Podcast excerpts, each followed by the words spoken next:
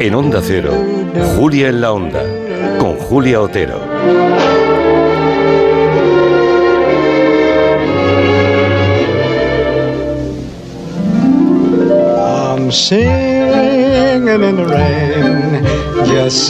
Jim Kelly llevaba el paraguas cerrado mientras cantaba bajo la lluvia y acababa el hombre empapado.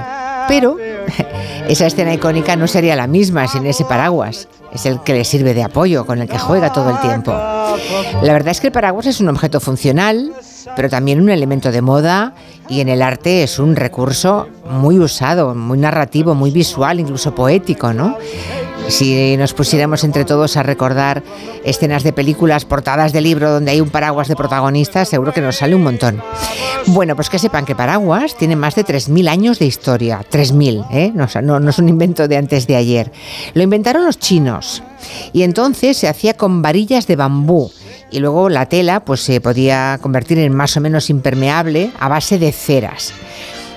Luego ya, más tarde, mucho más tarde, en el siglo XVI, llegó a Europa, triunfó en Europa, en París sobre todo, en Londres, con la falta que les hacía allí. ¿eh? Y a nuestro país llegó hacia el 1700, cuando era todavía un objeto de lujo. Y como todos sabemos, pues hay de, todos los tipos, ¿no? De todos los tamaños, de todos los precios. Y, y lo que a lo mejor ignoran es que España es una industria puntera en diseño, en fabricación, incluso en reparación de paraguas y sombrillas. ¿Dónde? Pues obviamente donde más llueve y ojalá lloviera, mucho más en Andalucía y en Cataluña, ¿no? que estamos tan secos. Hoy nuestros invitados en estos gremios de, de, los paragüeros están en Galicia y en Euskadi. Empiezo por Beatriz Díaz Guardamino. Buenas tardes, Beatriz. Hola, buenas tardes, Julia. Es de la casa Ezpeleta, creo que se fundó en el año 1935 en Oñati, sí. en Guipúzcoa, ¿verdad? Efectivamente, sí, en la comarca del Alto Deva. Uh -huh. Oye, ¿cómo eran los primeros paraguas Ezpeleta en los años 30? mucho más tradicionales, con materiales eh, más sencillos, eh, la madera, el metal, el acero. Uh -huh. Y pesaban mucho más, claro, mucho más que sí, ahora. Ahora, sí. son mucho, ahora son muy ligeros los paraguas, ¿no? En comparación. Sí, ahora disponemos de materiales de todo tipo. Eh, la modernización en este sentido ha sido increíble. Fibras de vidrio, fibras de carbono. Bueno, ten, disponemos ahora de mucho más donde elegir para trabajar. A ver si tenemos más, más comunicadores, más comunicados de oyentes que, que tengan una peleta en casa. No sé si has escuchado antes una que decía, sí, sí tengo uno irrompible.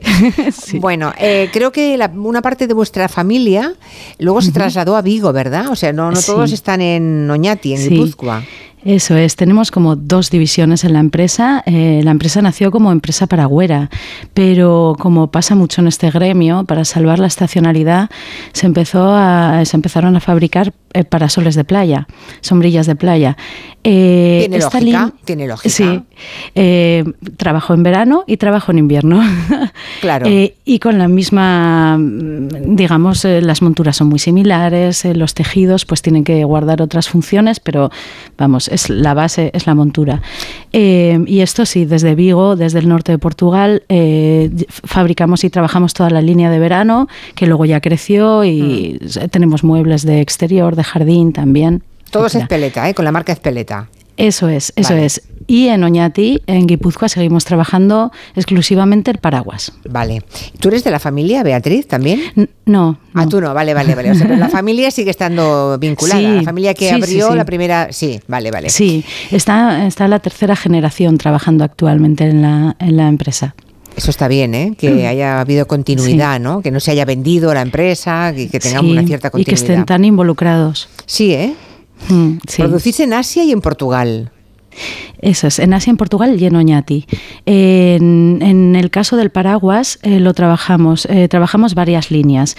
Eh, diseñamos en Oñati y fabricamos en Asia y luego importamos, que estas son mm, ciertas marcas, Ezpeleta, Gota, y luego tenemos una línea premium, digamos, que es la que todavía fabricamos en Oñati. Línea premium. Debe ser el, vale, o sea, debe ser el paraguas más caro, el, más bonito, el más mimado, ¿no? Sí, materias primas europeas de alta calidad, eh, se fabrican aquí artesanalmente. Con un mango bien bonito. ¿no? Eso es. que no se te quede enganchado. Y el otro día fui a coger un paraguas y el mango estaba pegajoso. Eh, Esto pasa especialmente con los de importación, ¿no? Porque bueno, vienen muchos em, em, puños de plástico, eh, de goma, etcétera, que con el tiempo se deterioran. Entonces, bueno, pero también estos materiales están mejorando. Menos mal. No, es que mm. cuando se compra barato compras dos veces, ¿eh? Como decía, como decía la oyente. También saludo a Rogelio Lama Carballo. ¿Qué tal, Rogelio? Buenas tardes. Hola, buenas tardes. Muchas gracias por invitarnos. Bueno, pues su familia, que es la familia Carballo, un poquito más tarde que, la casa Ezpeleta, ya después de la guerra, en el 52 empezaron como una tienda, tienda y taller de paraguas, porque hubo un tiempo en que todo se reparaba, ¿saben? Hasta las medias, cuando se hacía una carrera a la señora, se llevaban a reparar por los paraguas con más razón, ¿no? Eh, han pasado 70 años y ahora creo que Rogelio eh, y sus tres hermanos, que son Teresa, Javier y David, sois también la tercera generación como en Ezpeleta, ¿no? Sí, somos la tercera generación, pero también está la cuarta también trabajando. Uy, la tercera y la cuarta ya, o sea que... Y la cuarta ya, sí. Y hay sobrinos además y hermanos, o sea, ahí estáis todos ya. Estamos todos, bueno, toda la familia no, pero bueno, una parte de la mm. familia sí. Vale, vale. ¿Y producís dónde vosotros? Pues nosotros producimos en Coruña. En Coruña, todo en Coruña. Sí, todo en Coruña, sí. ¿Cuántos, ¿Cuántos paraguas vendéis al año, más o menos, Rogelio, para hacernos una idea? A ver, de fabricación propia, alrededor ahora mismo de sobre 5.000. 5.000 paraguas al año, vale. Sí. Pero bueno, hubo épocas que se fabricaba hasta 40.000. Ostras, ¿y qué ha pasado? Mm. ¿Qué ha pasado entonces? ¿Que compramos los paraguas a los chinos o qué? Ahora pues se compran los paraguas a los chinos, pero bueno, nosotros vamos haciendo y siempre para nuestro paraguas siempre hay mercado. Ajá. Mm. Beatriz asentía la olla de fondo. Sí. Claro, o sea, no es que la gente haya dejado de comprar paraguas, que puede que también, porque es verdad que llueve mucho menos. Hmm. ¿Eh? Eso dice. Ha cambiado más bien el hábito. Eh, antiguamente quizás invertía algo más en un paraguas. Eh, ahora, pues bueno, mm, trabajamos, supongo que en el caso de Rogelio, como nosotros, en poner en valor el producto. Pero es verdad que, bueno, cuando llegó la importación de Asia, tuvimos que reinventarnos todos, ¿no? Y, porque ya no podíamos, quizá fabricábamos eh, 50.000 paraguas en el taller y, bueno, la gente, el consumidor empezaba a consumir paraguas más asequible, barato, de importado. Mm. Entonces, bueno, eh, en este caso, nuestros números son bastante similares al, en el caso de Carballo de lo, que fabricamos aquí. Y el resto es importación. y, luego, pero luego exportáis, ¿no? Algunos de esos mm, paraguas premium, de los buenos buenos, también exportáis. ¿También vosotros, Rogelio, exportáis? Sí, también exportamos, pero bueno, nuestro mercado principal es eh, sobre todo Galicia, norte de España, bueno, y después eh, el resto de España también. Vale. Creo que en Nezpeleta hacéis muchos paraguas corporativos, ¿no? Y publicitarios. Debo tener alguno vuestro de ese tipo. Y tengo un Carballo y tengo un Ezpeleta yo en casa. ¿eh? Oh, qué maravilla. Ninguno, ninguno de ellos es de los que se engancha en la mano, ¿eh? Eso fue... esas típicas emergencias que te pilla la lluvia ¿eh? y de pronto te compras en cualquier sitio y luego hmm. dices, bueno, mm, en cualquier sitio, pero tampoco el más barato. Y al cabo del hmm. tiempo se estropea y se queda enganchoso y entonces tienes que tirarlo, ¿no? Acaba de escribir ahora un taxista que dice que él en, en, Twitter dice colecciono paraguas que la gente se deja olvidados en el coche. ¿Por qué esa facilidad para dejarse el paraguas olvidado en todas partes o en un taxi? Bueno, suerte que se olvidan muchos, ¿no, Beatriz? Porque así vendéis más. Bueno, eso ayuda, por supuesto.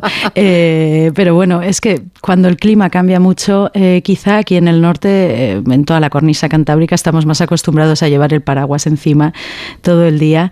Pero es verdad que si por la mañana amanece lloviendo, llevas el paraguas y luego por la tarde deja de llover, pues como que se te olvida, ¿no? El, el, pues que lo tienes ahí, ¿no? ¿Por dónde se empieza a hacer un paraguas, Rogelio? Cuéntame. Pues mira, primero eh, las varillas, eh, montamos lo que es el varillaje, que eso es lo primero. Después hay que cortar el tejido, coserlo Y por último, colocación del puño. Vale. Eso es básicamente lo que hay que hacer. ¿Y, ¿Y, los materiales, Beatriz, cuáles son? ¿Aluminio decías? Eh, sí, bueno, en nuestro caso, en la fabricación en Oñati, en la línea premium, solemos trabajar el acero, el níquel en cuanto a la montura, ¿no? Eh, también varillaje de fibra de vidrio.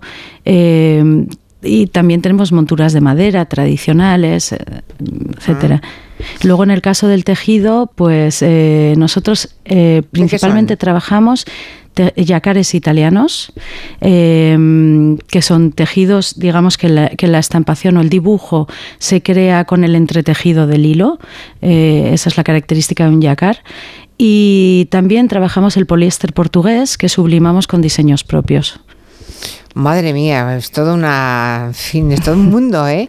¿Y, qué usáis? ¿Qué tipo de las, las, telas y el tratamiento depende de la calidad de las telas, supongo, ¿no? O sea, no, hay, no, es, solamente una parte estética, también es cómo se trabajen. Sí, no sé si eh, Rogelio quiere aportar, pero bueno, normalmente. No, sigue, sigue. Tejido, sí. sí. Sí, no, el tejido, eh, la calidad, pues sí, lo que decía ella. El tejido italiano ahora mismo es, el, es la única empresa en Europa que fabrica tejido mm. para paraguas. Pero antes lo fabricábamos en España, ¿nunca hemos fabricado aquí las telas de los paraguas? Sí, y había muchas, muchas fábricas de, de tejido en, España. ¿Y por qué no tenemos ahora fábricas? ¿Por qué? Pues porque hay poca producción y pocas fábricas de paraguas. Eso es básicamente lo que pasa. Ya, y entonces hay que comprar mm. eh, las telas a los italianos. Vale, vale, vale. Sí, en el sector paragüero nos enfrentamos ahora a retos eh, eh, en cuanto a eh, materias primas, ya que también antiguamente había muchísimos fabricantes de monturas y hoy en día mm, yo creo que en Europa prácticamente no existen fabricantes de monturas, muy poquitos. Eh, y tejido, pues lo tenemos bastante limitado. Mm. A ver qué nos cuentan los oyentes. Pues yo sí tengo un paraguas Ezpeleta, aquí os mando la foto. Además conozco pues a Aranzazu, que es parte de la familia, y este paraguas lo heredé de mi tío, que falleció hace ya tres años. Y bueno, me hizo mucha ilusión poder quedármelo, tanto por acordarme de él como, pues bueno, de la familia Espeleta. A las casas de paraguas que habéis nombrado, gallega y vasca, hay que unir Casa de Diego, eh, que es mítica en Madrid, de paraguas, de abanicos y de mantones de Manila. Yo tengo un paraguas regalo de Reyes de mi hermana este año y estoy encantada con él. Son buenísimos. Llamaba para dar fe de la calidad de los paraguas Ezpeleta. He sido cliente de esa marca muchos años. Tenía una mercería y en ella, ya sabéis que se vendía de todo, trabajábamos con los paraguas Ezpeleta. Pero vivimos en Altea. Imaginaros dónde ha ido a parar la mercería y el uso que le damos aquí a los paraguas. Cuando, si llueve, lo hace cada seis o siete meses. Mm, pero me, he quedado parada eh, con un paraguas que se hereda. Esto son palabras mayores, ¿eh? ¿Os consta, eh, ¿Os consta, Rogelio, que se puede, que hay paraguas que se heredan porque son auténticas piezas casi de arte? Sí, sí, sí, sí. A nosotros nos llegan muchas veces eh, paraguas que, que, el cliente nos dice que pues es de su abuelo, que lo heredó mm. y después que le quiere cambiar pues a lo mejor el tejido porque estaba estropeado y, o, o mismo el mango cuando a lo mejor el paraguas ya no vale mucho, pero el mango es muy bueno, pues se hace otro paraguas y se aprovecha ese mango. Claro, porque Beatriz, el mango, em, un mango artesano puede ser eh, tallado por un ebanista, ¿no? Sí. Seguro que antes lo hacían los ebanistas. Sí, sí, sí. De hecho, eh, hay productores de puños en Europa y aquí sí que tenemos muy buenos productores y hay unos puños increíbles, labrados preciosos. Mm. ¿Cuál es el paraguas más caro que habéis vendido? O sea, uno, el mejor. ¿El mejor cuánto vale? A ver, ah, le pregunto primero a, Rogelio. ¿Cuál es vuestro paraguas más caro? El nuestro pues vale en torno a los 180 euros. ¿180 euros? Hmm. El paraguas más caro. es el paraguas más caro. Bueno, claro, lo puedes encontrar por ahí un día de lluvia que sale un señor con 100 para salir del apuro, ¿no? Eso lo vemos y te lo puede vender por 5 euros, pero 180 con todo el trabajo que hay detrás tampoco parece tan caro. ¿Y el paraguas más caro vuestro, Beatriz, en Espeleta? En nuestro caso, el precio está en torno a 125, 135, eh, más o menos. Vale, pero dependiendo del tejido, el puño. Vale, vale. Mm. Y, sale, bueno, claro, y, ¿se puede hacer un paraguas de encargo? Alguien que diga, necesito hacer un regalo maravilloso, eh, que me, eh, da igual, como si son 500 euros el paraguas. ¿Por encargo se puede hacer o no compensa? Sí. ¿Sí? Sí, sí, sí, sí. Mm. Mm. De hecho, nosotros, hacemos mucho paraguas también por encargo. Por encargo. Pero para bodas o para... Vale, va. ah, vale, vale. Sí, sí. hacemos mucho paraguas para para lo que es eh, al gusto del cliente. Vale, vale. ¿Más estampados o colores lisos? Bueno, como lo quiera, más bien color liso. Hasta se graba el nombre al láser, en, los mangos o, lo que quiera el cliente. A Beatriz, ¿y por la calle os fijáis en el tipo de paraguas que lleva la gente? Continuamente. Sí, ¿no? Continuamente, no podemos quitar los ojos. Y un buen paraguas puede durar años, ¿no, Rogelio?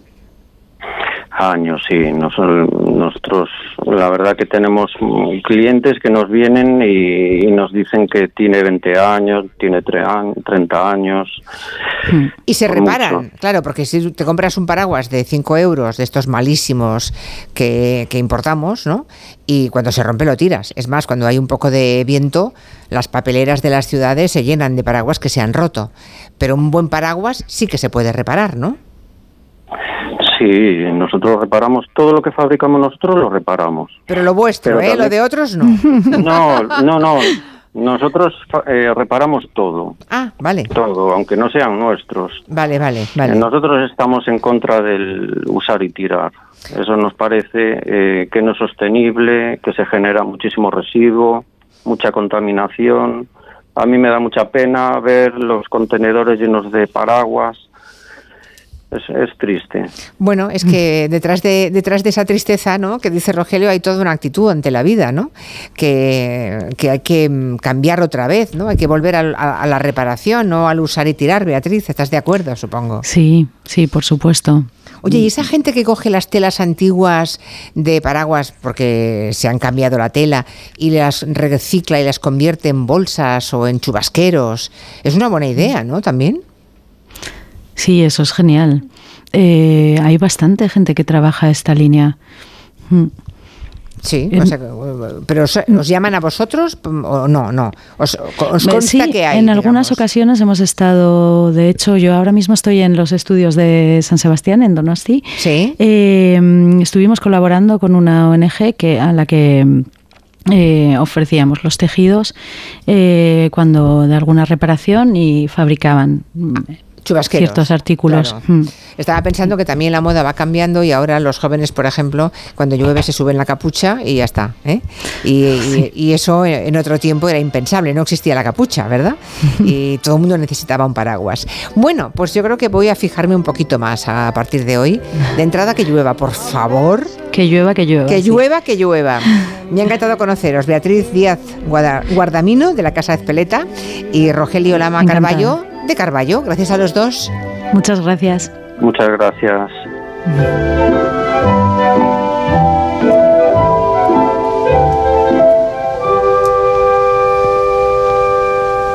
Pues son las 5, 4 en Canarias, es tiempo de noticias.